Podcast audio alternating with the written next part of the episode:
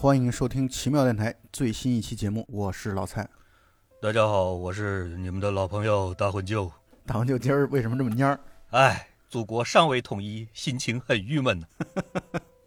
我们今天要聊的是一部韩国电影，朴赞玉导演的《共同警备区》啊，JSA。对这个片子呢，确实就像刚才大文就一开始电场说的那句话一样，其实讲的是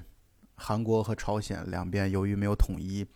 所以成立了一个共同警备区，其实是一个战争的遗留区域。我最近看了朝鲜战争的一个纪录片，嗯啊，这个纪录片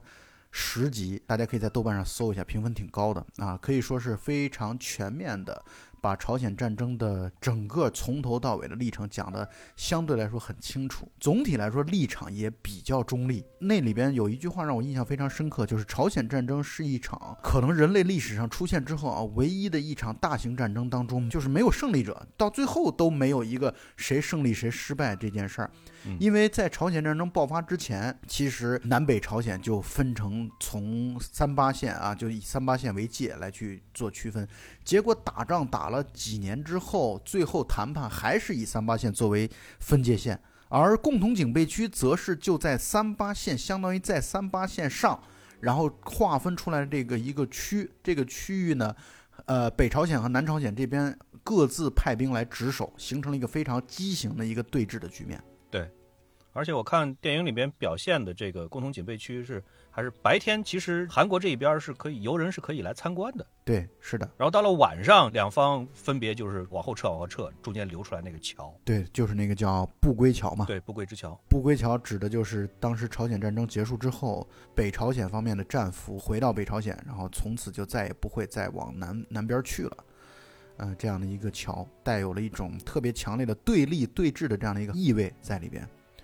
这就是共同警备区的一个背景。而这个故事呢，一开始呢，其实是就是大明星李英爱，因为我觉得我看这个片子，觉得李英爱真的是太惊艳了，我觉得啊，就是 可能是李英爱的颜值巅峰的一个一个电影。然后李英爱所代表了这个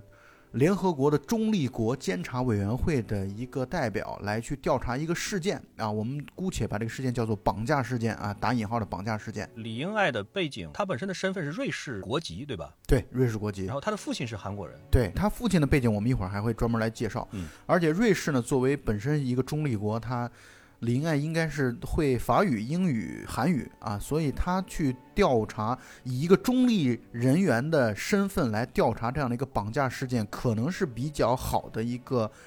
缓和剂吧，就是属于谁都能认可。那但是我们也随着电影往后会发现，其实谁都不认可他。这个所谓的绑架事件发生在十月二十八号的凌晨，在这样的一个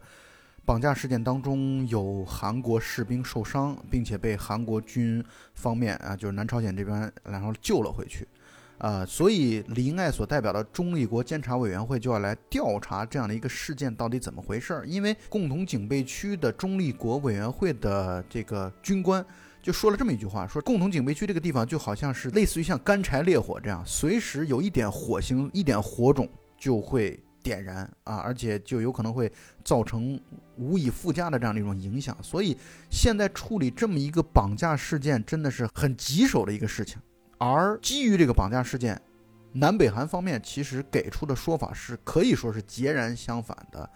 北韩这边说的是南韩呃的士兵袭击了他们，而南韩这边的士兵所反馈的是北韩那边的士兵绑架了他们。对啊，绑架了其中一个人，就是这一片当中的李秉宪所演的这样的一个角色。为了方便听友们能够更好理解这个故事啊，我们就姑且用几位演员的名字来代表这里边的角色，因为这片子当中除了好像除了那个金泰佑之外，剩下的几位主演都是后来在韩国影坛当中非常赫赫有名的明星。嗯，而这个片子是朴赞玉导演的早期作品，也是他目前评分最高的作品。朴赞玉在这部片子当中充分的在向黑泽明的《罗生门》在致敬啊，讲述了一个类似于像《罗生门》这样的一个故事，就是北韩、南朝鲜方面都各自各执一词，就这个绑架事件，大家扑朔迷离的，而观众在看的过程当中，需要去带着解谜的心态来去进入到这个电影当中，而这个电影很我觉得比较难的地方啊，反正我在看第一遍的时候，我也觉得有点难的地方就在于，它的对于这样的一个事件的真实版本和叙述版本之间没有任何的，几乎可以说没有任何的让观众很容易去切入的，比如说给予出一些字幕啊来去提示，所以一开始理解起来会有一定的困难，但是这也确实是有乐趣和挑战的地方。对它很难分辨得出来，就是可能会有点糊涂。刚开始看的时候。对，刚开始看的时候确实是这样的，因为他把同一个场景，就是绑架事件发生的那一晚的那样的一个场景，呃，用镜头表现了，如果没记错的话，大概表现了有四五次，而四五次当中有一些是按照当时的一些只言片语的镜头和画面来去表现的，还有一些是相当于重述了这个过程当中经历者的那个口述啊描述。然后来拍出来，所以这真真假假、虚幻的这样的一个过程，让观众其实看起来一开始是云里雾里的。对啊，大红牛，我不知道你是不是一开始就也是这样的一种感受？没错，看刚开始看的是很费劲，就是你都没搞太清楚这个片子到底是个什么类型的片子，因为我在看片子的时候，我要先分类型的，什么样类型的片子需要用什么样的心态去看。要先把自己的心态调整好。那这个片子呢，看了二三十分钟了以后，我都还没摆好姿势，就是还没搞清楚后边这他会怎么去发展，这就让我很难办了。呃，对，确实。但是我们可以感觉到有一点，就是它从一开始其实是一种类似于像悬疑这种类型的这种方向，让影迷在观看的过程当中去带有一种解谜的心态，想要了解这个事情到底是怎么一回事儿。其实从南北方面各自给出的证词，当然很容易理解了。南边的，就是南朝鲜这边的。那个被救出来的军士李秉宪，他的供词是自己在野外上大号的时候被劫持，然后自己挣脱了那个手上的绳子，然后逃了出来，在逃的过程当中打死了两名北朝鲜的军人，他自己腿也被击中了，受伤了。对，而北朝鲜方面的证词完全是反过来的，就是他们几个北朝鲜方面的士兵军官正在说话聊天的时候，然后有一名南朝鲜方面的军人。好死不死的，专门冲过来，然后来去挑事儿，造成了本方啊，就是北朝鲜这这边两名军人的死亡，一名负伤。死亡受伤这件事儿是没法说假话的。但是呢，这个到底是谁造成的，则是扑朔迷离的案件，或者说这个事件的本身。也就是说，谁得为这次事件负责任？对啊，这个事情双方各执一词，谁说都不好使，所以只能是请一个完全。中立的，至少表面上要看起来是完全中立的一个国家、一个机构来负责调查这一件事情。然后，名义上呢，就是南北双方也都要配合这一次的调查。对，因为这种事儿真的是非同小可啊。假如说是，比如说指责了某一方是作为主动啊发起这样的一个事件，甭管这个事件有多大多小啊，就算没人死亡啊，就算没人受伤，但是主动去。突破这件事儿，或者主动发起这件事儿的话，都有可能被另外一方拿来当做战争的一个理由或者借口。所以其实真的是很，对那个地方真的是太恐怖了，就是随时一把火啊，随时一把火就会点燃。关键是很难预料出来这把火点燃之后的走向和动向会发生些什么啊，这事儿是挺可怕、难以预知的。而这个李英爱所代表的中立国的监察委员会。他的工作在有条不紊地进行，然后他发现了两方证词当中的一些疑点。他发现，在两位死亡的北朝鲜士兵，啊，死亡的这个尸首上面来去验伤，发现一共被射击了十一发的子弹，但是呢，李秉宪，也就是腿上受伤的那个南朝鲜军人，他的手枪还剩五发子弹，可是那个枪呢，正常来说应该是只能放十五发子弹而已。啊，当然有经验的这个士兵，或者说有习惯的士兵，有一些装弹其他习惯的士兵，他会给里面在上满弹夹上满之后，他还能给枪膛里边再多上一枚子弹。但是他在林爱在调查的过程当中发现李秉宪并没有这个习惯，所以这就是其中到目前为止观众所看到的第一个蹊跷之处，就是有一颗子弹消失了。对，啊，消失的子弹。呃，这个地方我还要再多稍微多说一下背景啊，就是李秉宪是他所扮演的这个角色是相当于晚上执勤，然后他去盯着北方啊，不要来进犯啊，不要发生什么突发状况。而跟他一起执勤的还有另外一位他的战友，也是好朋友啊，金泰佑所演的这个角色，这个角色在这个片子里边叫男二等兵啊，我们还是用金泰佑来去表述。而在李英爱调查的过程当中啊，战友对他其实我觉得评价还是好评有加啊，说他很勇猛啊，对北方充满了仇恨啊。北方如果有辱骂我们的情况的话，他有一次还拿着砖头砸破了对方的玻璃，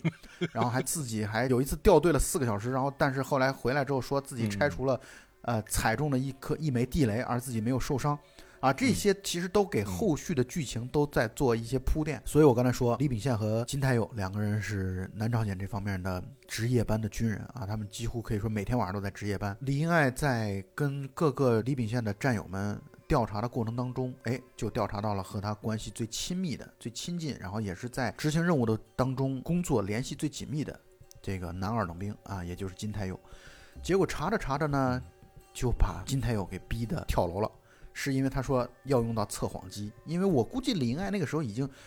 已经应该是能够感受到这里边有问题，而且其实我们从后来的剧情当中应该知道的是，李秉宪所拿的那把枪其实就是金泰佑的，所以我觉得这个要想查，对于李英爱来说查起来应该是很容易的一件事儿啊。把金泰佑逼自杀好像不是李英爱直接造成的啊，对，是和他一起的外国军官造成的，是是是，也就是说在审讯这个金泰佑的时候。李英爱本身并不在场，是在楼下，她是在审李秉宪。没错，楼上的金泰佑因为听到了说是要对他使用测谎机，然后跳楼自杀了。没错，这个细节呢，第一是表明他本人不愿意用测谎机，嗯，然后肯定这个事情是有蹊跷的。对。第二呢，也是表现了这个角色的性格，就是非常的敏感，比较容易冲动。这个也是为后边的这个事件的发展埋下了伏笔。没错，没错，啊，我很同意你这个观点。所以呢，按照剧情来说，他到这儿就暂时告了一个段落，然后就开始回溯，那么这样的一个奇葩的共同警备区啊，通过先是游客在这边参观去接出来这样的一个共同警备区，非常非常的奇葩。有一条分界线，这个分界线呢，北朝和南朝两方面的军人啊，绝不过线。如果有帽子掉过去的话，还要对方的人来捡过来送给这个游客啊，送还给游客，就是相当于讲出来了共同警备区的这样的一个奇葩的一个设置。然后我提醒我们的听友要注意，如果你要看这部电影的话，你要注意这个片子当中所出现的一些时间，比如说我们这个电影的一开始就出现了十月二十八号凌晨这一天，也就是那个绑架事件发生的那一晚。啊，那一个时刻，接下来的下一个有字幕所反映时间呢是二月十七号。我的理解啊，大概应该就是他们同一年，那同一年早一些，大概早八个月的这样的一个时间。二月十七号，二月十七号那天的情况呢是，跟着大部队一起执行任务的李秉宪啊，结果他们的那个比较昏头的指挥官，带着部队给走到了北朝鲜的方面，因为刚才在讲到了那个。奇葩的共同警备区的时候，就谈到了一个事情，就是从原则上来讲，任何的过界其实都代表了一种侵略，都代表了一种对于这样的一个战争的爆发的一种挑衅，对对方的挑衅。所以，南朝鲜方面军的军官带着一小队人过了北朝鲜那边之后，大家就很慌乱，就赶紧就要撤离回到自己的地方当中去。那个时候正在小便的李秉宪就等于落了单了。啊，他在找大部队的过程当中，结果不小心踩中了地雷啊，踩上了地雷，啊，这个时候他就很慌乱、很慌张、很害怕，然后就看着一个北朝鲜那边的军人带着一条狗就过来了。两个人见面之后，我感觉都是那种生瓜蛋子啊，互相拿着枪准备开始对峙。哎，北朝鲜那边人多势众，多了一个人，就是宋康昊啊，韩国影帝宋康昊，他所演的那样的一个军事，这个军事大概我觉得年龄比较大。三四十岁，也丰富的这种作战的外出的这样的一个经验，而也后来，宋康昊的这个角色也确实能够感觉到他年龄大，就是不一样，多吃几年饭啊，这经验就是很丰富，处理问题就是比较老道，比较得当。而现在北朝鲜方面军等于二对一占据了优势，帮李秉宪缴了械。但与此同时呢，李秉宪那个时候，我觉得两边还是特别仇恨对峙的这样的一个局面，就是说你们别靠近。啊，别走过来！然后两个 北朝鲜方面军就就回去了。然后李秉宪带着哭腔说：“我让你们别走过来，没让你们走。”这个情节特别搞笑，非常非常好玩，太佩服导演的这个功力了，吧这么样的一个非常紧张的一个情节中间突然穿插了这么搞笑的东西。是，情绪真的是很跌宕起伏。呃，大黄牛，我不知道你有没有这样的一个想法啊？我个人觉得，如果那个吴军士，也就是宋康昊所演那个角色，如果不是宋康昊演，我觉得这个故事不成立。为什么这么说呢？就是也正是因为宋康昊在片子当中这种见多识广啊，他其实真正理解了人性这个东西，就是我们没必要说人和人见了面之后，我一定就是要弄死你，我因为你是南朝鲜那边的，我就一定要开枪打死你。我觉得他是带有了一种对生命的一种更全面的、丰富的一个认识。他不是单纯把自己当做一个军人，他是在他身上是很有人性的这个特点的。啊，我觉得也正是发生在他身上的情况，才导致这个故事有接下来发生的可能性。就是他帮助李秉宪解除了地雷的引线，而导致这个，哎，那个时候李秉宪等于对他充满了感激啊，卸下了这样的一个心理的防线。就是年纪大一些，看得比较开。对，没错，就是没有那种剑拔弩张，就是我一定是上来我就是我干死你，你干死我的那种感觉。我觉得不是这样的，我觉得他身上会更有一种人的生活的气息，而不是说人只是一个工具，只是一个棋子，只是一个武器。啊，我觉得宋康昊这个角色，呃，反正至少我觉得在这个片子当中啊，虽然李英爱是个别。美好的存在啊！但是我是觉得这个片子当中，其实宋康昊的角色才是最为充满了人性的魅力和光辉的一个一个角色。对这个情节，就是从这个韩国巡逻队晚上开始巡逻，然后到大家都非常非常的紧张，一步一步小心翼翼的走，连刚开始就给了一个一脚踩断一根树枝的一个特写，嗯，气氛一下就紧张起来。然后呢，整个这个画面的从构图到摄像，我觉得也都很棒。对，然后就突然把地图一拿，我操他妈的，走哪儿去了？那个 那个感觉就笑点一下就就出来了。然后一直等到他踩中了地雷了以后，又又来一条狗在那冲着他叫。对，然后朝鲜那边呢，又又有人过来抓狗，然后又看见他两方开始对峙，然后缴了他的械了以后呢，又转身要走，然后这个笑点又出来了。整个这个情节，就整个这一段故事的这个。张力、戏剧力都非常非常充分，没错，这个地方真的是一个让人印象特别深刻的这么一个一个桥段。我是觉得，因为你本来你想想啊，对于这样的一个军事区啊，双方都是充满了紧张的这种军事区，发生两方想要融合在一起的这种故事，其实非常难的。在我看来，其实很难拍的，特别难，特别特别难。嗯，对，但是他能拍的，但是他把这个。拍的很真实可信，你又找不出来什么漏洞，它确实是有这个可能性的，而且你根本不会说是一个匪夷所思或者一个不可能，这个不是的，这个就是非常有可能发生的这样的一个一个故事。对，就是它等于把那种可能性当中最小的一种方向，但是又真实的那种方向给你表现的淋漓尽致，我觉得。所以就是从那一刻，我觉得在李秉宪，至少在李秉宪的心中啊，我感觉他种下了对于北方。北朝鲜这方面的军人的一种好感，因为他毕竟是遇到了救命恩人，然后呢来才能够让自己逃脱出地雷的这样的一个地雷阵。后来呢，这个两边的关系就开始升温啊。我觉得李秉宪趁着夜色的时候，因为他每次都是和自己的这个伙伴金泰佑一起来值班，然后金泰佑又是特别容易睡着的那那种类型，他就老是趁着金泰佑睡着的时候冲到哨所楼下，然后朝北边，然后来去扔香烟。扔磁带，然后扔各种各样的物品。其中有一次就是不小心，磁带可能打破了对方的玻璃，这也就成了一开始那个故事当中他的战友所说的，他怒起拿砖头砸人家玻璃。对，慢慢的双方就感情，我觉得或者说关系其实是越来越升温的，而且中间还会夹着纸条，就是递纸条，上面写点话什么的。是，双方就相当于写信，互相通信。没错，这个写信的时候，然后。这个宋康昊说了有意思的话，就说：“哎，你们这个南边的啊，他们把南边叫下边的嘛，因为从地图上来看，这个确实上北下南嘛。然后他们说，你们下边这个歌手唱歌还真挺好听的，不过你们下边都没有女歌手嘛。然后给他发的全是男歌手的磁带。接下来时间就到了四月十一号，也就距离二月十七号他们几个人刚刚见面认识啊，过了差不多快两个月的时间。李秉宪呢，也确实是属于那种。”胆儿贼大啊，也确实年轻啊。就是我觉得，你想想，放在这样的一个哨所当中，每天晚上就无聊的盯着对方，可能几乎说可以说什么情况都不会有的这种夜色啊，盯着这种夜色当中，你说这种无趣无聊，真的是会太寂寞了啊！所以他真的是鼓足勇气，然后非常大大咧咧的就跑到了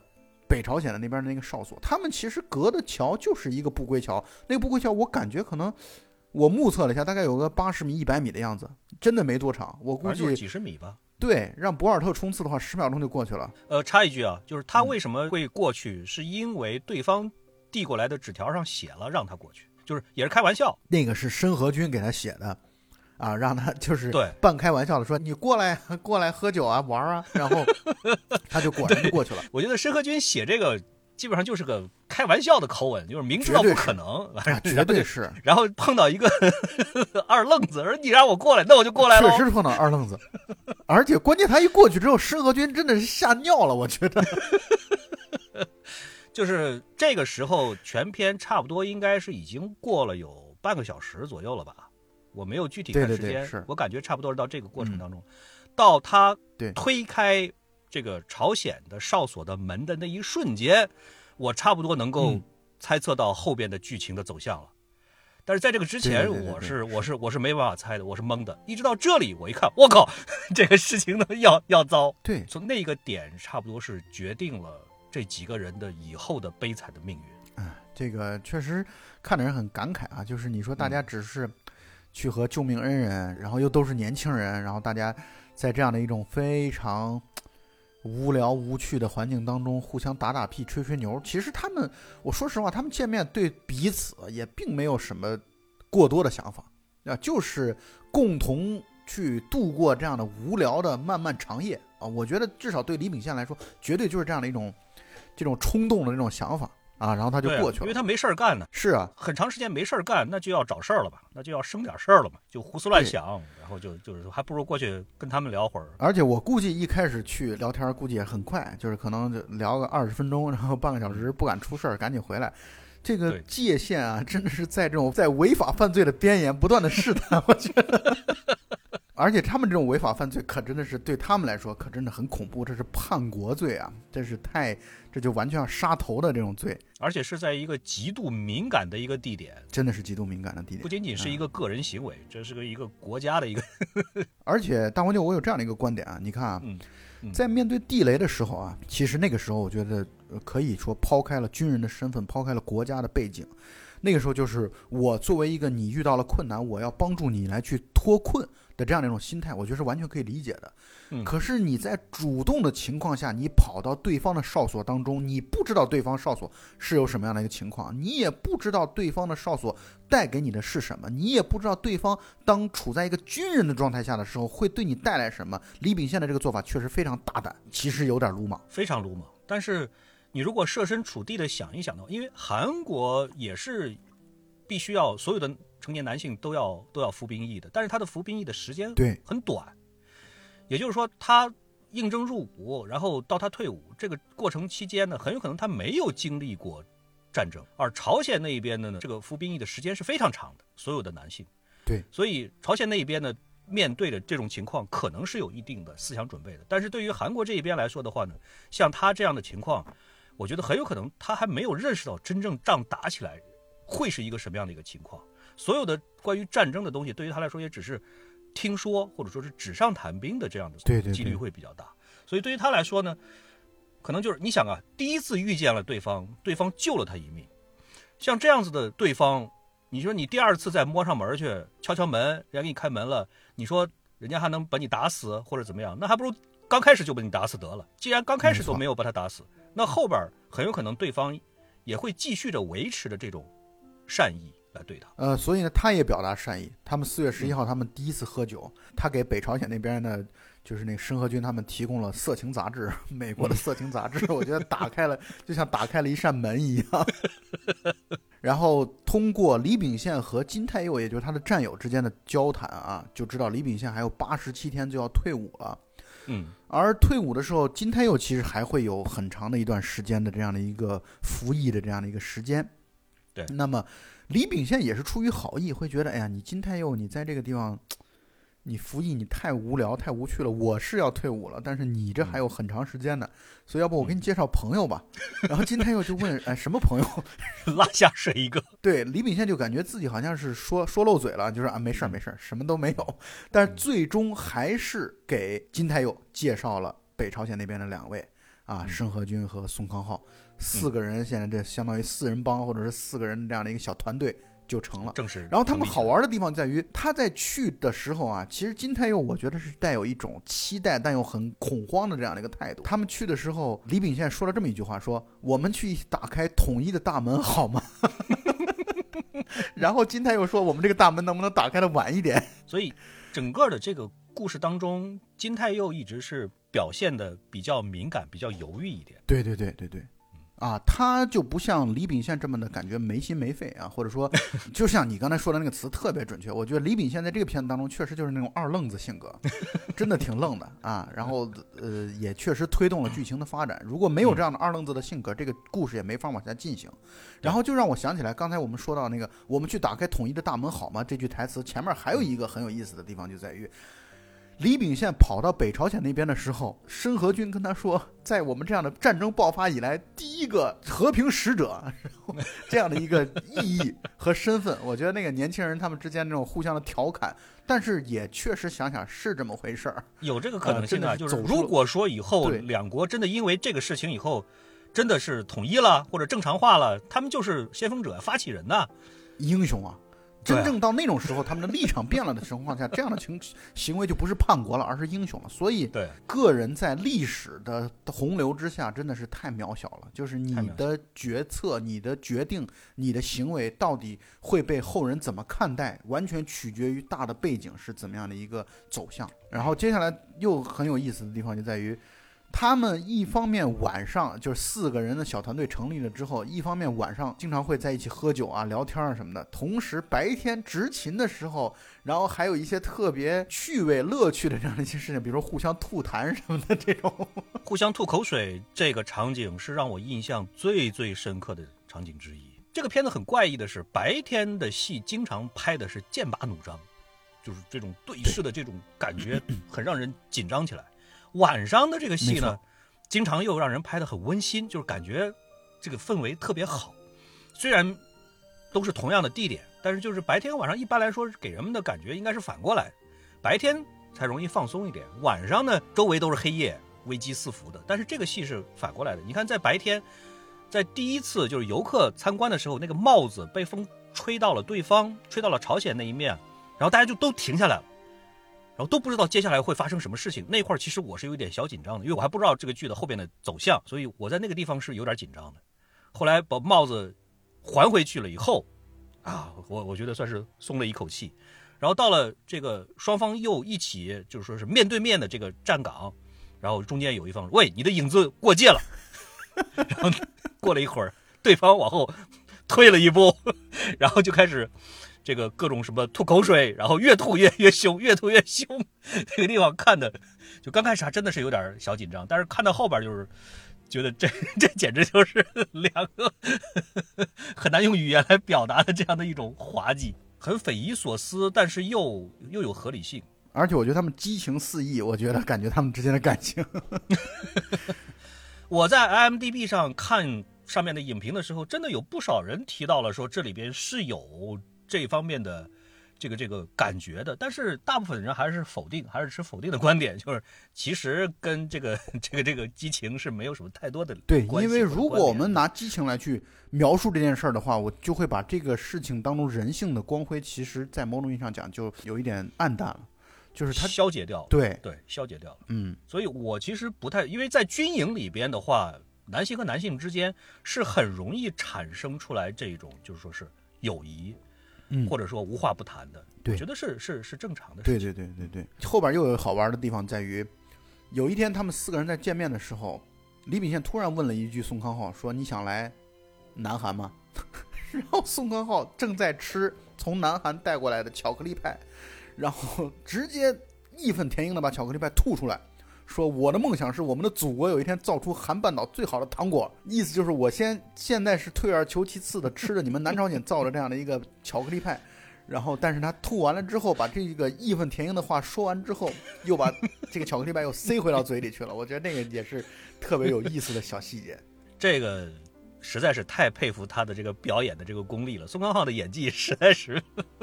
完美，太完美了。这个你看他在刚开头的时候，就是他在那儿。剥开这个巧克力派，肯定不是他吃的第一个啊，肯定是已经吃了好几个。然后就是那个脸上那个满足的那个表情，哎呀，世界上怎么会有这么好吃的巧克力派？那个那个脸上那个表情，非常的馋。然后又撕开一个，又塞嘴里。然后突然这个时候，我觉得对方可能说话也没有太过于过脑子。就是李秉宪可能就随口就说了一句：“哎，要不然你过来。”就是这样的话，咱们本来就是好哥们儿，对吧？你过来以后，你你可以有更好的生活，对吧？有福同享嘛，就这个意思吧。就随口就说了一句，我相信绝对不是说是要让他要背叛、要叛逃。我觉得这个肯定还是其次。虽然我觉得对于士兵来说，在他们服役的时候，两方的士兵肯定都受过很严格的教育，就是你只要有机会，你就要说服对方的士兵，要把他们要叛逃过来，要把他们要拉过来。肯定都受过这样的教育，但是在那个时候，我相信，我觉得李秉宪的第一反应不是出自于这个出发点，而真真正的觉得对方是我的兄弟，既然是好兄弟，那么就应该有福同享，出自于这个角度上来出发的。随口说了一句，要不然你来我这儿，然后这个时候就突然整个屋子的这个气氛就就凝固了，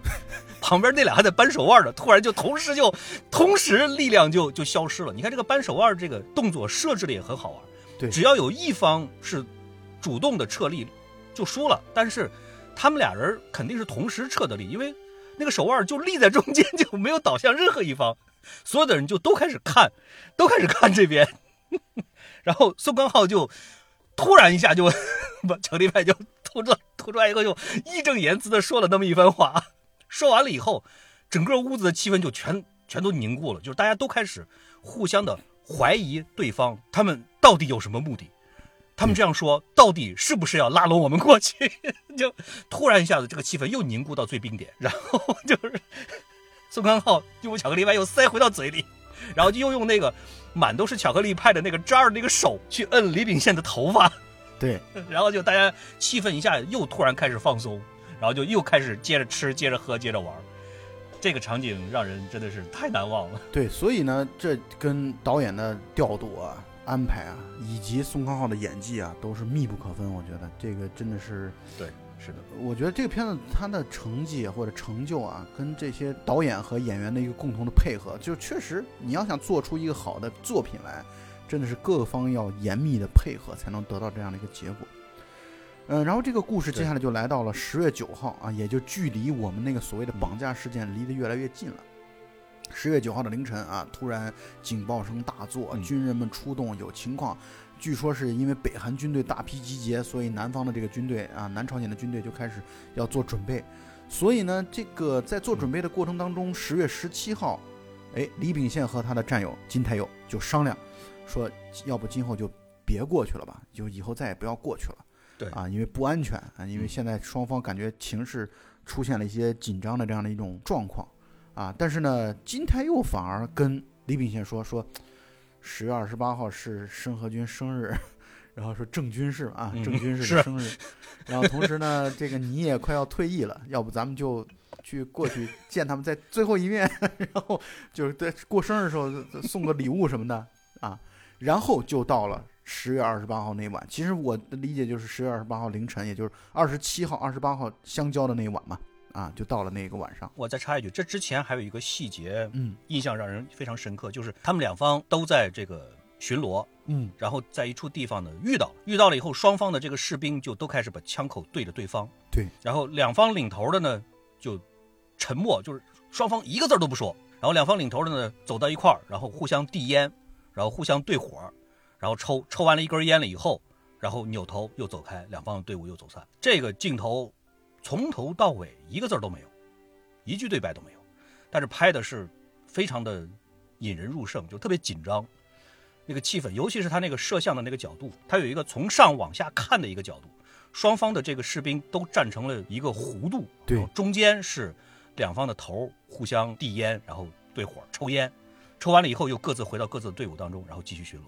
这个镜头也是很有深意，让人会觉得意味深长的这样的感觉。那是因为还是那句话嘛，就是战争对人的影响确实挺大的。但是呢，在战争过程当中，这些军人本身对对方的军人并没有仇视，并没有敌意。虽然如果一旦发生了战争，双方肯定剑拔弩张、刀兵相向，这是一定的。但问题在于，在发生这个战争之前，我们就是活生生的人，你也是带队人，我也是带队人，我们只是完成执行任务而已，就像工作一样。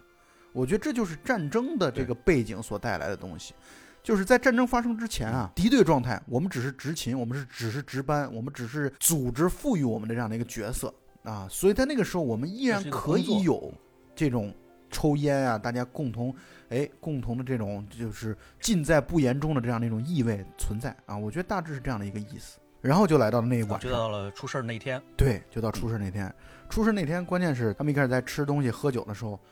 然后说了这么一句话：说如果战争爆发的话，我们是不是要自相残杀？这个问题抛出来之后，其实我感觉几个人都愣了一下。我相信他们也不是没有想过这个问题，但是真正的当做一个讨论的问题放到酒桌上，我觉得大家还是会。不知道该怎么面对啊！我觉得虽然他们肯定，我相信他们在头脑当中无数次的考虑过这个问题，但是真正在面对对方来讨论这个问题的时候，我相信他们不知道该说些什么，因为这个问题是无解的。对，或者换句话来说，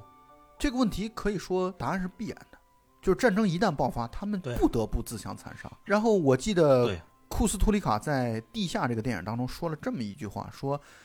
兄弟残杀，这才叫战争。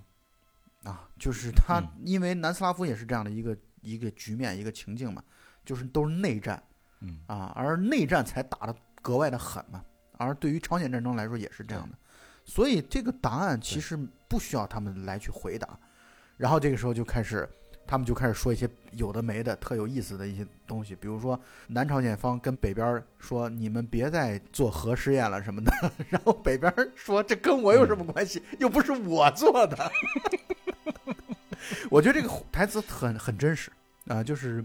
既有良好的愿望这个东西在里边，但同时又有无奈在里边啊，又有这种小人物的这种确实对于历史进程毫无办法这样的一个背景在里边，所以我觉得这个台词放在这儿也很挺精妙的，也挺又有趣味又有心酸的一个地方。然后应该是我相信你印象特深刻的地方，就是在于他们喝酒喝嗨了之后，南边也会知道这可能是他双方哎。很在难得一见的这个一晚了，所以他们一起拍照。摄影师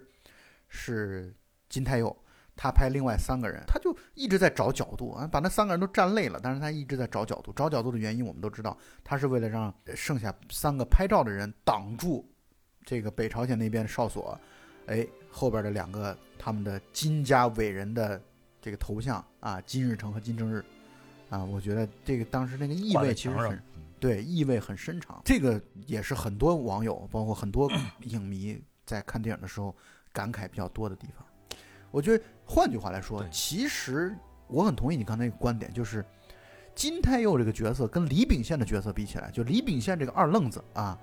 就是他很多时候可能是不没心没肺的，或者说很多时候是用直觉来去做一些事情的。可是金泰佑或多或少内心深处，他始终被这种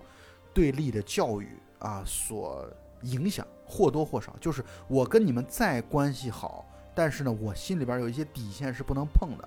啊，有一些东西我是在意的。你比如我拍照的时候，我就不想拍到你们金家的或者说北朝鲜这边的领导人的这个照片，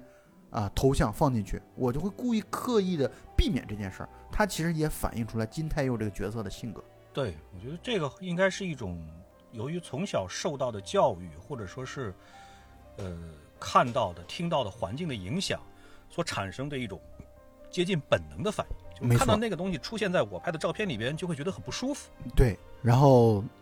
他们就给申河军送礼物啊，送礼物的时候，申河军哭了。我看到那儿我也挺感动。哭完之后，故事感觉急转直下，听到有人敲门，金泰佑去开门，结果就遇到了北朝鲜另外一个中尉。他应该不是敲门，因为他他就是想要上厕所。然后就把门一拉，正好门外边站了那个军官，然后这个军官呢之前就出现过，对，但是在第一次出现的时候呢，他是看到朝鲜这一边的这两个养狗家伙不好好值夜班，对，养狗，然后说是你那个狗明天必须要处理喽。后边这个狗好像再没出现过，可能这个狗确实是，要不然就是把它给放生了，放生了，放生了，是放生了，那个申河军把它放生了，应该是放生。但是呢，朝鲜这边的呃，他们俩的阻拦，有意识的吧，悄悄的阻拦，然后让让这个朝鲜的军官并没有进入到这个哨所里面去看，因为当时李秉宪在哨哨所里面藏着呢。对，如果让他进去的话，就发现了，就完蛋了。其实这个刚开始之前的这个情节呢，就已经为后边的故事的发展打下了伏笔。而且那个时候他们四人小组其实还没成呢，就是金泰佑那个时候还并没有加入到他们这个四人小组当中去。对，呃，朝鲜那边的崔中尉出现了，出现之后镜头就又切走了、啊，等于把那晚的情况到底真实接下来发生了什么，依然不给观众看。啊，我觉得这其实就是导演的这样的一个呃导演技法啊，他就撑着观众啊，就是让观众如果想要了解真相的话，你就需要一直的往后看下去，时间线又回到了调查这条线上。因为相当于十月二十八号出了这个事儿之后，十月三十一号就开始了调查，十一月五号这个调查的中立委员会啊，就安排了两边的见面，就是李秉宪和宋康昊的见面。那镜头给的特别有意思嗯，当宋康昊出现的时候，我觉得两个人的表情都发生了，我甚至都不能叫微妙的变化，我觉得就是一种观众完全都心知肚明，知道是怎么回事，就两个人都被震到了，也不知道接下来该怎么办的那样的一种感受和表情。在两人李秉宪和宋康昊见面的时候，宋康昊为了保持这个谎言不被揭穿啊，假装殴打李秉宪，使得询问进行不下去。而且他在殴打完李秉宪之后，还发表了一番自己作为一个北朝鲜的一个军事的一个特别爱国的这样的一个演讲一样的东西。这一段呢，整个的这个拍摄的这个张力啊，其实是有层次的，是递进的。就是从刚开始，因为整个的这一串让双方的这个幸存者见面，这个是李英爱他们设计的，就是想要让这两方见面，然后看看他们两方的反应，对。然后让他们一起来说这个事情，因为你们俩现在说的事儿不一样，现在对峙，所以让你们坐下一起说，看看到底对峙。宋康昊见到李秉宪的时候，李秉宪的这个表情先产生了变化。嗯，没错，就是眼光就开始变得惊讶，然后到松动，然后宋康昊呢看出来了，宋康昊看出来了对方的这个眼神儿不对，就预感到了李秉宪撑不住了，李秉宪可能要崩溃，要屈服，要说实话。宋康昊为了不让李秉宪把这个实话说出来，故意的就开始搅局，没错，桌子也掀了，然后做事冲上去要打，也是半本能的反应，就喊出来了那些个口号，而且做出来了手势。这个手势呢，我在以前我不知道朝鲜是不是真的做这样的手势，看上去很像法西斯的这个这个伸胳膊这个手势，双方就进行不下去，然后就被拖走了。这个桥段看着真的是让人很悲伤，就是你能够反映出来这俩人这个在这种场合底下的见面是多么的不情愿，但是又不得不做出来这种违心的这样的反应，确实很感慨。嗯，所以呢，就是这个询问就进行不下去，李英爱相当于被自己的这个也不能叫上司吧啊，但至少就是当地的这个主管等于在劝退啊，就是你别再调查了。说的话原话就是板门店的存在的意义就是在于掩饰真相，而不是说让你来发现真相。对，啊，你就算发现了什么真相，你就把这个事儿就当做没发生，就保持。对于那个中立委员会来说，他们的态度就是我们保持现在朝韩的对峙对立，不要发生战争，这就是我们的目的所在。啊，你把这事儿大事化小，小事化了就完了。啊，但从李英爱的角度来说，他内心深处，包括他发现了诸多的疑点，比如说李秉宪的枪编号根本就不是他的，一听到用测谎机，金泰佑就跳楼自杀，等等等等，这些东西串起来，就会知道这背后的故事一点都不简单。而我认为那个时候，其实李英爱，我个人觉得他已经大致知道真相是如何的了，他只不过是需要当事人的口头的一个验证。我觉得其实是这样的一个局面，对。然后这个地方我还要再多说一句，就是在于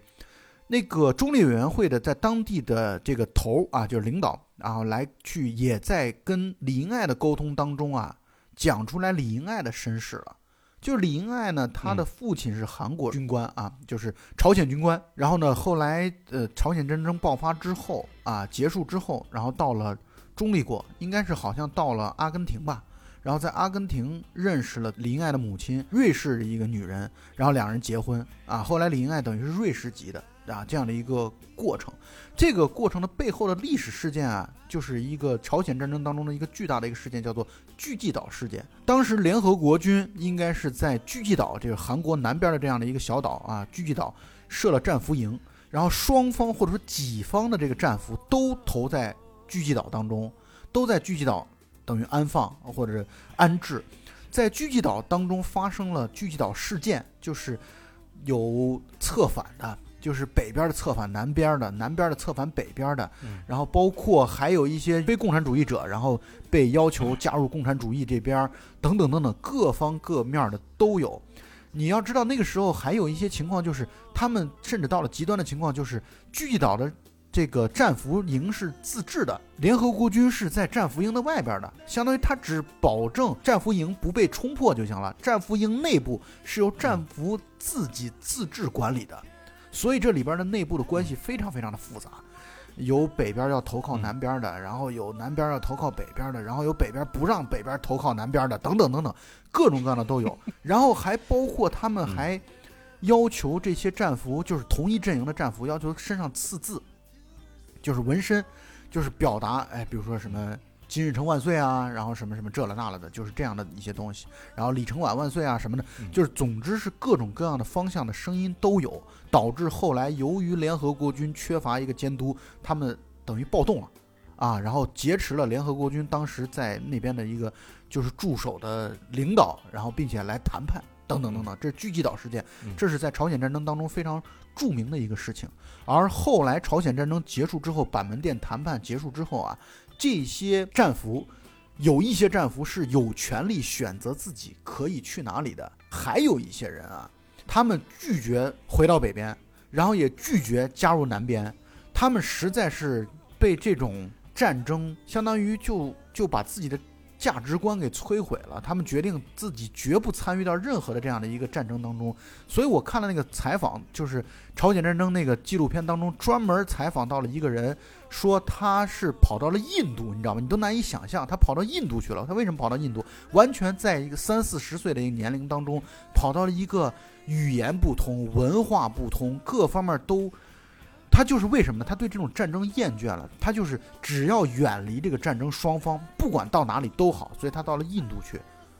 这真的是我觉得战争对人的一个摧残。对啊，想象一下，一个人要要舍弃他的所有的东西，去跑到一个完全陌生的一个环境底下，那是需要什么样的力量在驱使他？心死了呀！他完全是心死了一种状态，就是他对于你们这种北方打南方、南方打北方的这样的一种状态。他觉得这兄弟之间、民族之间，这个同一民族互相残杀，他对这样的一个局面，他真的是厌倦了。他一刻的一天的都不想再投入到这样的一种局面当中去，所以他宁愿选择重新开始到印度当农民，重新开始去种地啊，他也要摆脱这样的一个局面。而这个片子当中的李英爱的父亲，就是当时所谓聚集岛当中有七十六个人没有选择北方和南方的任何一方。跑到了所谓的中立国当中去。你想想啊，从朝鲜到印度，无论从纬度上、地理位置上，然后语言环境上，然后生活习惯上，真的是发生了这个可以说天翻覆地的一个变化。但你可以想象到这些战俘，就这些战俘的内心已经是多么的心如死灰了。呃，所以通过这段李英爱和这个中立委员会的领导。啊的一个沟通啊，也其实也是讲出来了当时朝鲜战争之后的一些遗留的一些历史问题和历史真相，啊，我们在这儿也刚好跟听友们来去分享一下。之后，李英爱就和李秉宪再次见面了。见面的时候，他们相当于做了一个交易，当然这是李英爱单方面提出来的，就说你告诉我真相，但是我对向上写报告的时候，我会把你这个真相当做从来没有听过一样。啊，把它销毁掉啊，就给出一个让你们都好过的一个过程，啊，或者是一个结果。而真相果然，而且这个地方，大黄牛，我想跟你说的一个有意思的地方在于啊，这个电影还有一个深层次的一个含义，就是。我们后来所揭示出来的镜头语言所揭示出来的真相，那是否就真的是真相呢？我觉得朴赞玉导演在这个过程当中也给了我们很多的思考，而且我认为他后来那样的一个画面啊，就是画面重新回到闪回到那样的一个十月二十八号凌晨的那样的一个场景当中啊，是以李秉宪的叙述作为这个故事的，或者说作为那个场景的一个描述的。我觉得朴赞玉其实他也是在跟我们说，前面你看大家都互相说谎话的时候，这个我们都理解为他是说谎话，互相为了自保也好，保别人也好，这个目的性是很明确的。但是当李秉宪真正回忆真相的时候，愿意跟李爱说出自己真相的时候，他的回忆是不是也会出现偏差？这其实我觉得是朴赞玉的给我们展示的另外一层次的这个所谓的真相和谎言之间的关系。我个人的感觉是因为李秉宪在那天晚上，就是事发的当天晚上，其实已经是受了很大的刺激，没错，然后包括受伤，包括精神上也受到了很大的创伤，所以他本身的记忆呢，本身就已经很模糊了。对于整个的这个事情的发生的这个中间的很多的细节，他本人其实已经是很记不清楚了。对对对，就是中间有肯定是有很多的他自己压根儿就就是已经是迷失在他自己的脑子里边了，嗯很多的细节他自己已经是很糊涂了。是这样的。但是这件事情有另外的一个层次上的一个意思，就是说，这件事情除了当事人以外，其实他的细节上的真相其实已经不那么重要了。没错，没错，我很同意你的观点。从观众的角度上来说，我觉得谁先开的哪几枪，谁后开的哪几枪，真的已经不再重要了。我们的重心，这是我可能是这一类型的片子里边唯一的一部让我觉得真相不那么重要的片子。嗯嗯嗯，从中立国的角度上来出发，包括瑞士，包括瑞典，中立国的角度上来出发，其实他们更加的不希望去刨清楚真相。这个从剧剧里边林爱的上司的话里边已经很明显的表达了这个意思。你不要去调查真相，因为你一旦调查出来的真相，就一定要有一方来为这件事情负责任。到那个时候，这个朝鲜半岛上面的局势一定会比现在更加的紧张，甚至于就有可能战争就爆发了。对，没错。你最好就是和稀泥，让两方都搞不清楚真相。这样子的话，大家无非也就是再继续吵一吵，说不定过几年还能和平。所以，对于不同的旁观者的角度上来说，我觉得，除非是当事人自己，否则的话，其他的人真的都已经是不再希望或者说不再 care 这个真相，反而他们会就说是由于自己的立场上面的关系，可能会去思考别的方面的问题。对，所以我觉得其实真正在意真相的，可能就是李英爱以及还有一部分的观众，哎，就是想知道那晚到底发生了什么。而接下来又一次通过闪回的镜头啊，来告诉了我们那天到底发生了什么。从崔中尉在门口出现开始，啊，然后两边开始拔枪，崔中尉拿枪指着李秉宪，李秉宪拿枪指着崔中尉。金太佑在李秉宪的旁边说这件事儿可能事有蹊跷。因为宋康昊总得说点什么。宋康昊对崔中尉的解释说：“你别拿枪指着他们，我现在其实在策反他们，等等等等。”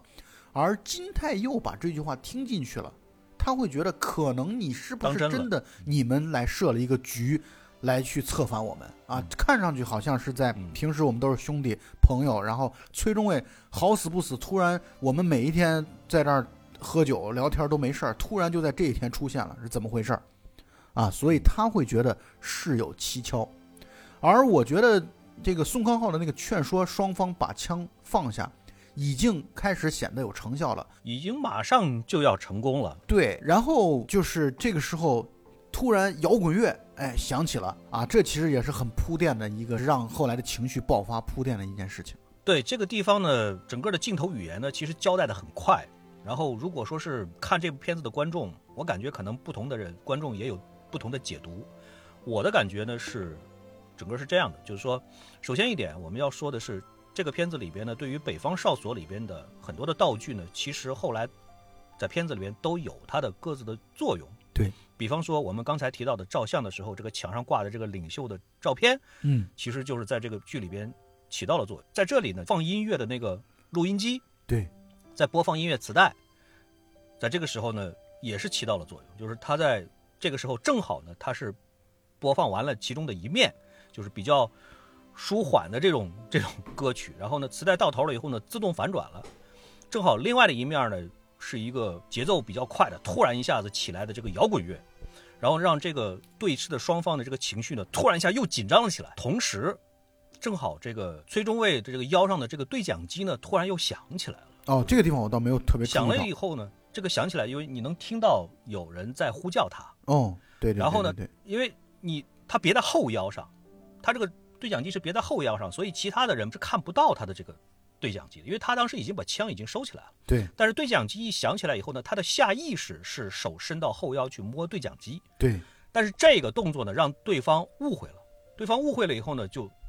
以为他是要掏枪，然后就直接就一枪。但是这一枪，第一枪呢，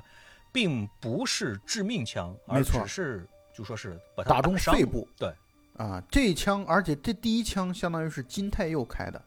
啊，金泰佑站在李炳宪的后面开了这一枪。然后根据前面的铺垫呢，金泰佑其实是一个非常敏感的这样的一个角色。情绪上不太稳定。然后呢，所以他呢，哎，情绪上是很不稳定的。这样的人一旦一爆发起来，反而就可能会更冲动一点，就是对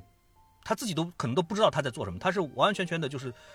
无法控制住自己了，嗯然后就是直接就一枪就是打中了这个崔中尉，在旁边的申河军就下意识的就手上的这个枪就抬高了一点。接下来这个第二枪到底是谁开的，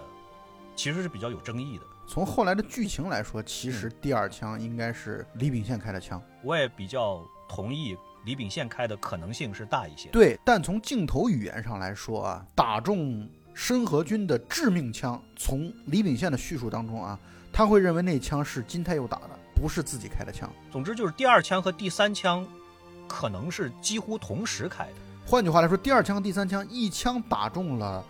申河军的头，一枪打中了申河军的手。他打中头当然是致命伤了啊，或者说致命的这一枪了。嗯所以这一枪到底是谁开的？在李秉宪的叙述当中，认为这一枪是金太佑开的，而画面语言给我们的也是金太佑开了这一枪。李秉宪打中了只是申河军的手而已，而申河军在被击中的时候，像那应激反应一样的开了一枪，打中了李秉宪的腿啊。整个的前四枪其实是这样的一个局面。然后金泰佑就像你刚才说的，他就像疯了一样，他就开始冲到前面去，然后给申河军身上补了六枪，那也就申河军身上一共中了嗯八枪。这个时候，我的感觉是他的情绪已经是完全失控，他已经是铁了心的认为整个的这一，就是说是把他们请过来，从头到尾都是都是个局朝鲜这一边的阴谋，嗯，都是针对他们设的局。对，啊，这个地方还要再多插一句，就是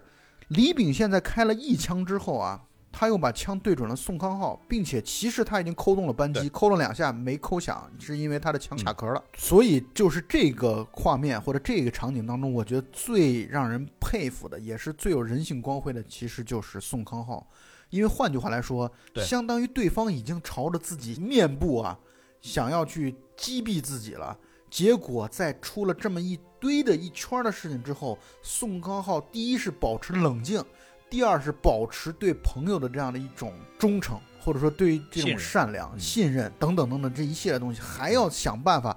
帮助朋友来去脱罪。我觉得这一点在这个过程当中，宋康昊真的展现出来人性当中的极致的这种善良和极致的优点。你看他第一，他从头到尾他没有掏枪的动作，连尝试都没有，没有，他的手一直是举举起来的，是这是一种对对方和平示好的一种一种表示。对。然后第二呢是，他一直在劝说双方，咱们先把枪放下，先把枪放下，甚至于一直到李秉宪冲着他的脸连开两枪，就是都都是尝试开两枪，在这么近的距离上，他都没有说是尝试把对方的枪夺下来，就是跟对方打斗在一起都都没有。他就一直是站在那儿，就说是咱们好好说，有话好好说。而且这几个人当中，也是后来也是他第一个反应过来，应该接下来怎么善后，怎么处理这一件事。没错，就是意味着他既有担当，又有能力，还冷静。我觉得他真的是在这个过程当中展现出来了老大哥的一个风范啊，就是他呃有人生经验，嗯。同时呢也活明白了这样的一个状态。啊，他真正是。唯一的可以说场合当中唯一冷静的一个人，然后他很老道的把地上的枪捡起来，只不过他唯一我在我看来，我觉得他唯一犯了一个小错误，就是他把枪给李秉宪和金泰佑的时候给反了，他把金太佑的枪给了李秉宪，把李秉宪的枪给了金太佑。对，这个是一个肯定是一个绕不过去的一个漏洞。另外就是血迹溅上去了，溅到枪上了，没有擦干净。对对对，而这也就是李英爱的调查团队把这个事情，他之所以能够调查大致清楚，知道这里边的谎言，或者说知道这里边的这个对不上真实叙述的情况的这样的一个一个原因所在啊。也正是有这样的一些漏洞。嗯，而这个漏洞，从观众的角度来说，觉得完全能够理解，因为谁也不可能在那种情况下做的极其的缜密，是做不到的。这两支枪都是对方的枪啊，他也没有办法认得那么清晰。对对对对对，宋康昊想的办法就是，因为李秉宪腿上中枪这件事儿是抹不掉的，你想说他没来人，这不可能的，所以只能当做李秉宪一个人来，让金泰佑受到的嗯影响尽可能的少。然后他们想描述的情况就是，因为李秉宪跑到这边来去闹事儿，而导致了发生了枪战，这样的话能够最大程度的保护金泰佑。而这种情况下，李秉宪嗯逃回去之后呢，也有的也有理由说，啊，我觉得大家大致是这样的一个局面。同时呢，宋康昊还让李秉宪把自己肩膀上开了一枪，造成一种逃跑的一个一个局面的一个现实，啊，所以他的心思是很缜密的。他是第一是把这个崔中尉打死，因为对崔中尉在这之前只是受伤，是，嗯，他要先把崔中尉的口要先封住，没错。这就只能把崔中尉先打死。没错没错，然后呢，他把现场还收拾了，就是后来这是后来的事儿，就是他把那个被打坏的录音机扔到河里了，嗯，也就是说连带着一颗子弹消失掉了。对，然后就是在离开之前，他要求李秉宪往他自己的肩膀上开几枪，这样的话就造成了就是说是自己也负伤了这样的一个对对对对对，没错没错。所以这个时候就就是南朝鲜那边就把李秉宪救回去了。看上去到这里啊，这个电影也基本上快到尾声了，看上去好像真相、一切真相都大白了。但是呢，在李英爱和李秉宪沟通的时候，说了这么一句话，说：“但是你们现在这个叙述当中还有一个疑点，就是在于，呃，这个吴军士，也就是宋康昊的这个叙述当中啊，说开向申河军的致命枪是你开的，而不是金泰佑开的。我相信这句话真正震撼到了李秉宪，导致让李秉宪他一直误以为自己并没有给朋友开出那么一个致命的枪。而且我说实话啊，其实李秉宪，我的观点是，他从朝着宋康昊想要开枪杀死宋康昊那一刻开始，他的内心其实就已经崩溃了，就是他会内疚于自己怎么会想要去杀掉自己的朋友，啊，这样的一个情况。而后来，当他知道宋康昊所叙述的开向申河军的致命那一枪是自己开的时候，我觉得他整个人就彻底崩溃了。所以他在被其他士兵带走的时候，到了楼下，拔出其他士兵身上带的配枪，自杀身亡。我觉得这一切都变得合理起来。就是他在那一刻，甭管他是不是意识到了，回想起来了，那枪确实自己开的。我觉得，但是他的精神已经受不了了。对我同意。第一是通过李英爱的口确定了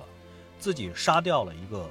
朋友，而且还试图杀另外的一个朋友。没错，这两个，尤其是第二点，是他根本抹不掉的。他试图杀宋康昊这件事儿，他能抹掉的原因在于他毕竟没有造成对宋康昊的伤害，啊，或者说杀害，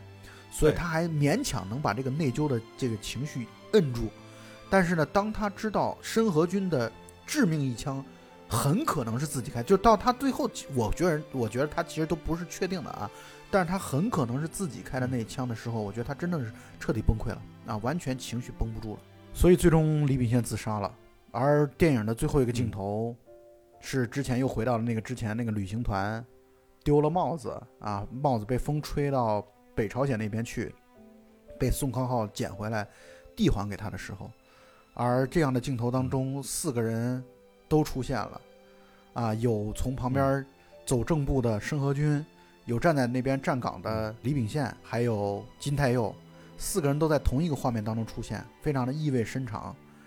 嗯，也是可能四个人唯一的一张合影吧。当然，这个合影是我们作为以导演的视角啊，从观众的角度来说来去看到了这四个人的这个合影，让人真的是感慨良多。作为电影的结束，非常的精彩。我看到很多评论里面，很多人都说看到最后这个镜头的时候实在是太感慨了，有的人，不少人都看哭了。嗯，所以这个电影就等于结束了。嗯，那么这个电影确实让人感慨很多，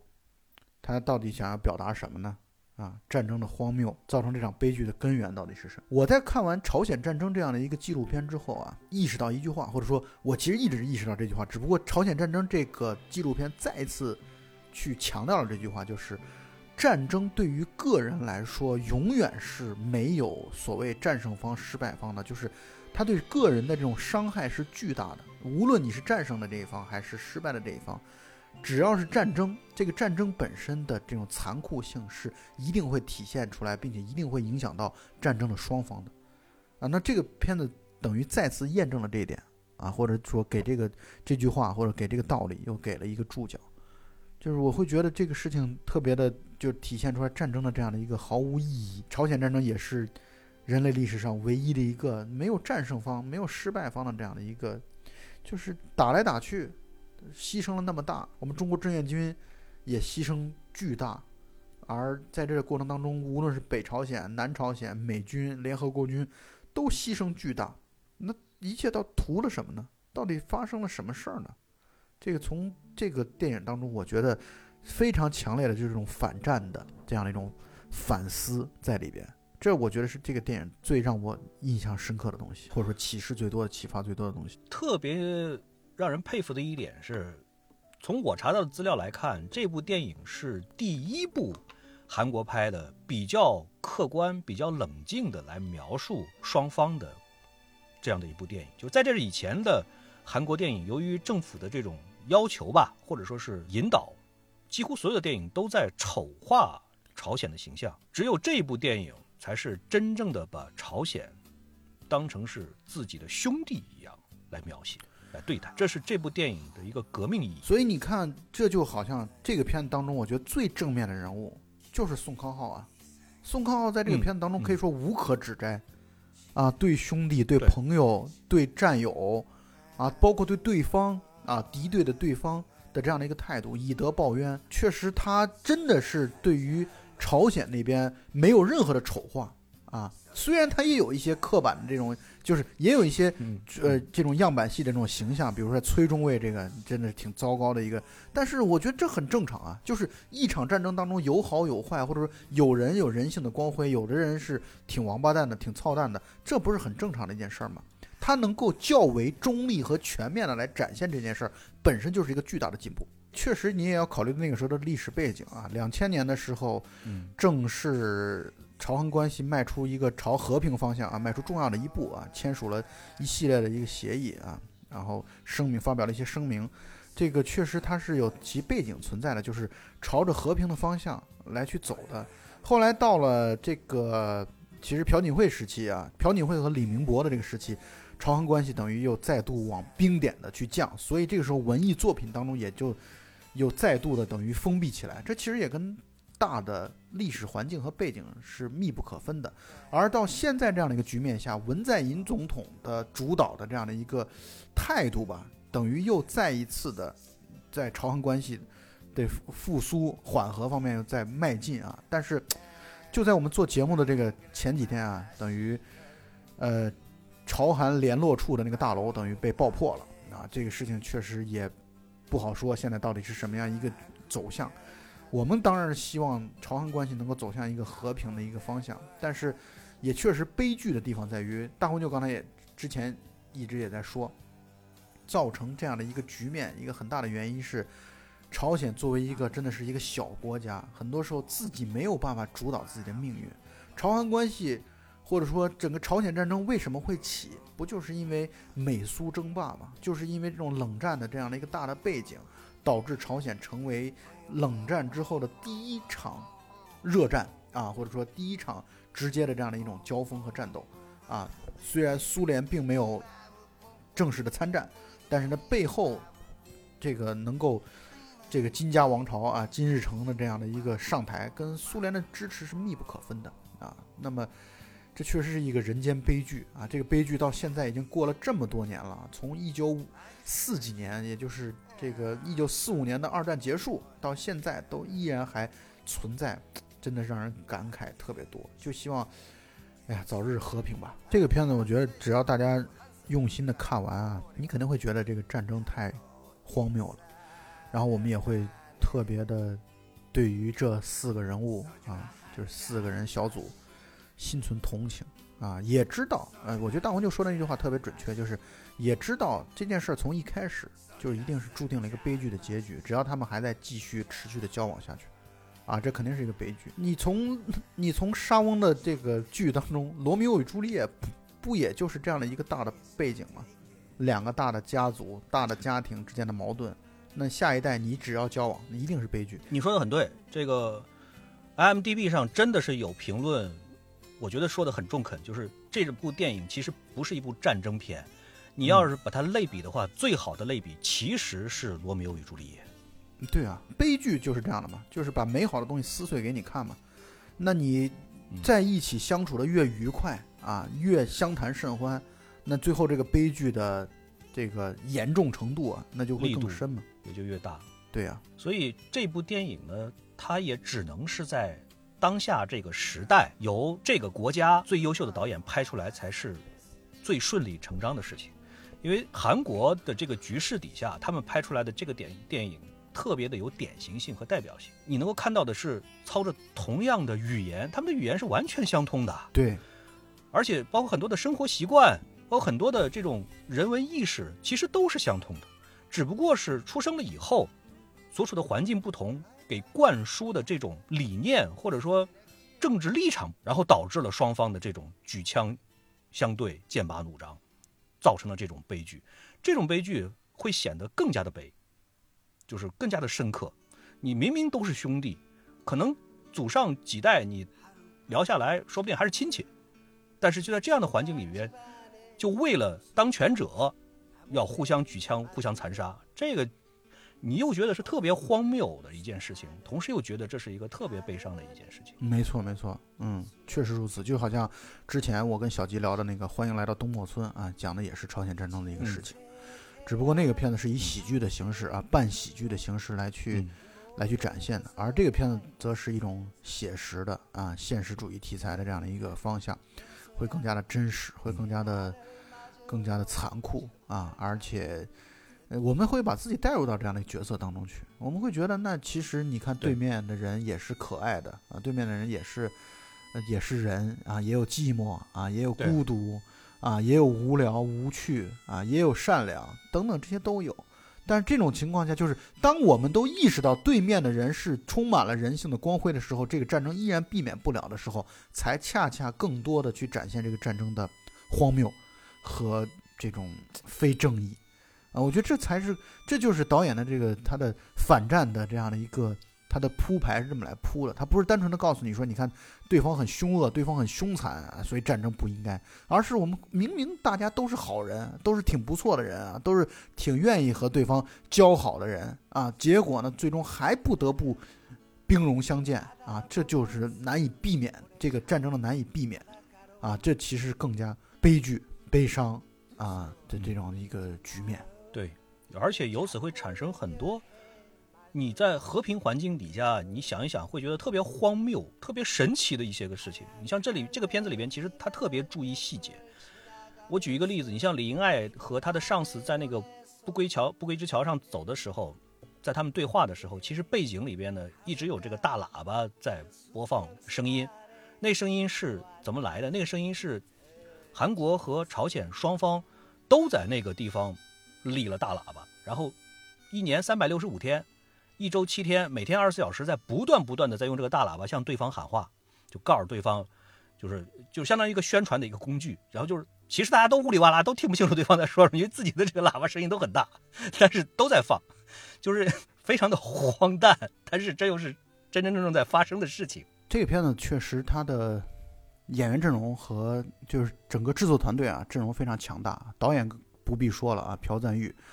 我们已经这是我们聊的朴赞玉的第三部电影了，在我们的节目当中啊聊过老男孩，聊过小姐，然后这第三部共同警备区，而演员呢，你看这个片子当中演员阵容非常的强大啊，女主角李英爱啊，韩国的影后，然后包括还有宋康昊啊，这就是国际知名的影帝了啊，影帝对，真是影帝中的影帝。但是，我插一句话，我觉得李英爱在这个片子里面的表现其实很一般，而且甚至于是有一点拖后腿。因为从剧情的角度上来讲，他的这一这一条线其实存在感很弱，派下来这个这个中立国来调查这件事情，这一条线本身就和主线的剧情之间是有着距离感的。第二个是他的这个表演在这里边也没有充分的发挥出来他的演技。虽然我不得不承认他的这个在其他的片子里面的演技还是很强的，但是在这部片子里边呢，也有可能是他在努力的要说英语的关系。总之就是很多的评价，包括我自己也是这样感觉的，就是他在这个片子里边的这个表演，比起四位男演员来说，感觉上总是让人觉得有点出戏。对，我不知道你有没有呃这样的感觉啊？是因为我个人觉得他这个之所以要放李英爱这个角色啊，其实说的难听点啊，就是让他来扮演好一个花瓶的，就是在这么一个纯男性的戏当中，必须要增加一些亮色啊。再一个呢，我觉得啊，这个片子也是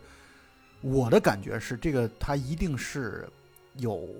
公司背景要求。他按照商业片的路数来去拍的这样的一个大的背景所导致的，但是从另外一个角度来讲啊，如果李英爱真的是演技糟糕的话，朴赞玉肯定是看不上的，朴赞玉肯定是不会再用他了。但是朴赞玉在后来嗯。复仇三部曲的第三部《亲切的金子》，完全是李英爱来去做女主角的，而且李英爱在《亲切的金子》当中的那个演技跟这个片子真的不可同日而语，啊，完全不一样。对他本身的演技肯定是没问题的。所以我就觉得这个片子它就是其实扮演好一个花瓶就行了，但是更加凸显出来宋康昊的演技出色，然后李秉宪也特别的帅 啊。就李秉宪，我前两天看了李秉宪的一个新片儿叫这个《长白山》啊，就是一个灾难片儿啊，就完全是一个嗯大叔的一个形象了。但是李秉宪在这个片子当中真的是太帅了，我觉得他这个片子嗯几个男男演员的选角都非常的出色，就是很符合这个角色本身自身性格的要求。他不容易的地方是一个是都演的特别的活灵活现，对，第二个是又都有自己的性格特点，嗯，包括细节上都不重复，没错，这个真的是很难得。尤其是我也聊两句李秉宪啊，因为我在这之前，我对于四个男演员，其实说句老实话，我的了解都不是很多。当然，只知道宋康昊是吧？只听说过宋康昊。呃，宋康昊肯定，宋康昊肯定也是知道的。呃，李秉宪呢，在这之前我看他的电影都是只局限在这种好莱坞的大片里边，嗯因为他本身是衣服一脱肌肉很壮，所以在很多的片子里面他都会露肌肉，包括《特种部队》，你记不记得他里边演那个就是说白眼镜蛇，然后包括像那个《赤焰战场二》《夕阳红特工队》儿，嗯，那个里边他他都有出出现，所以他在这种好莱坞大片里边，他他还露面露的挺多的，包括那个《终结者创世纪》里边也也也都有。所以在这部片子里边呢，我看了半天了以后，我有有一个疑问，就是他到底算演技派还是算偶像派？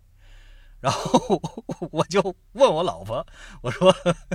这个李秉宪到底是演技派还是偶像派？然后我老婆呢想了半天，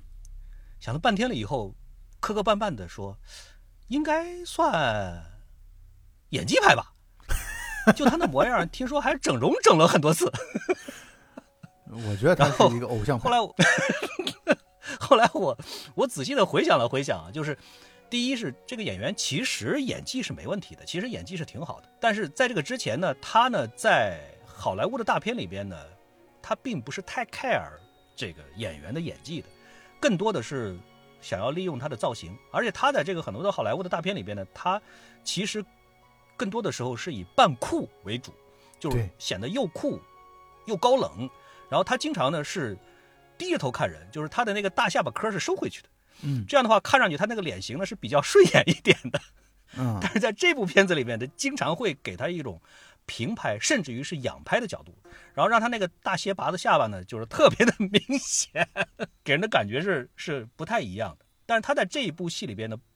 必须要说他的演技还是相当不错的，尤其是我觉得导演的这种调教也是有关系的。当然，在这个之前呢，他演的很多的韩剧其实已经是证明了他的演技是是绝对是没有毛病的。我看到的他的评价里边有一句话是，他在这之前其实已经是把所有电视剧的大奖能拿的奖全拿了一遍。哦，这个本身是很不容易的事情，所以我觉得说他是实力派肯定是也没问题的。要说他是偶像派呢，我觉得也行，也可以。对，就是属于长得太帅的实力派。就是明明可以靠脸吃饭，但是偏偏要要做实力派。对对对，所以我觉得这个片子真的挺难得的，也确实是朴赞玉评分最高的电影。虽然这片子已经过去了二十年的时间了，但是我觉得这片子现在看来也一点都不过时啊。无论从政治环境背景当中，我觉得都不过时。那也再次让人感慨，那这样的悲剧每天还要发生多少？希望我们远离战争吧。还是那句话，我觉得只要人类有利益之争，这种荒谬的故事就永远都有在真实世世界当中发生的可能。对啊，就包括我们刚才说的，你看从小的来去看，那罗密欧与朱丽叶这样的，不就是跟他完全是从故事背景上来说，其实完全是一样的嘛？就是两个骄对啊骄恶的家族，下一代产生的这样的一种情愫啊、情谊啊，是是不被大环境所允许的啊。这人间的悲剧就是如此诞生的。好，那么这部 JSA 共同警备区啊，推荐给大家啊，我觉得很值得一看。我相信你看完之后，可能你也会对于这个事情的真相，你有自己的想法和认识。这里边细节也很丰富，很值得去挖掘。我们就算讲的很全面，或者说就算讲的很很丰富和讲的很多，一点都不影响你去观看它。那这也是我们每次推荐电影的一个大的原则吧，就是不影响你的观看。嗯，那么本期节目就到此结束，大家再见。好，谢谢大家，拜拜。